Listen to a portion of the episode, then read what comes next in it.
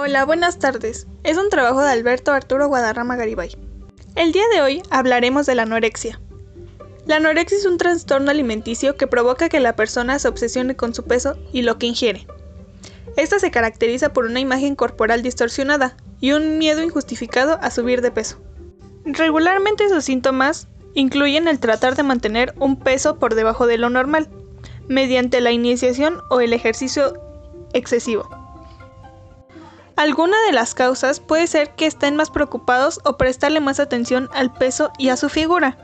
Tener un trastorno de ansiedad en la niñez, tener una imagen negativa de sí mismo, tener problemas alimentarios durante la lactancia o la primera infancia, tener ciertas ideas culturales o sociales respecto a la salud y la belleza.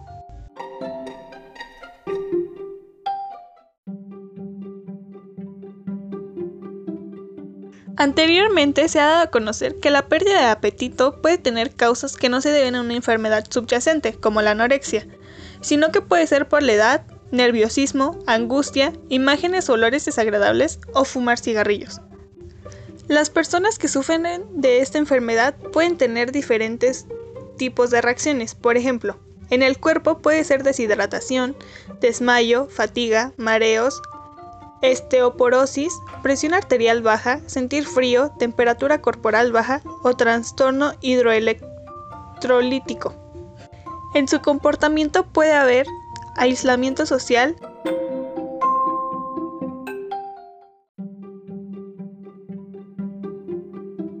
apetito desenfrenado, comportamiento compulsivo, hiperactividad o impulsibilidad.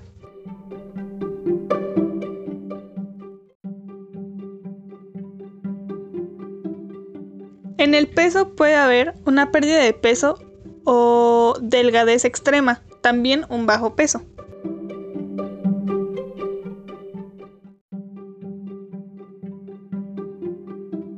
En el estado de ánimo puede ser ansiedad, culpa o temor. Puede presentarse enfermedades gastrointestinales como el estreñimiento o vómito.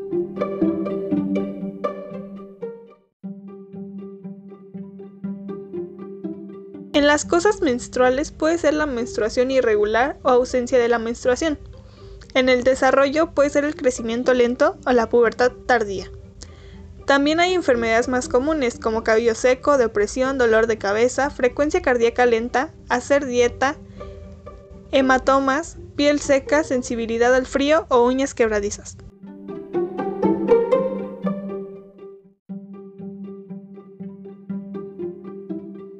Los tratamientos para esta enfermedad pueden ser grupos de apoyo, terapia cognitivo-conductual, terapia dialectiva-conductual, orientación, terapia interpersonal, terapia familiar, terapia de comportamiento, psicoterapia, terapia breve o terapia de grupo.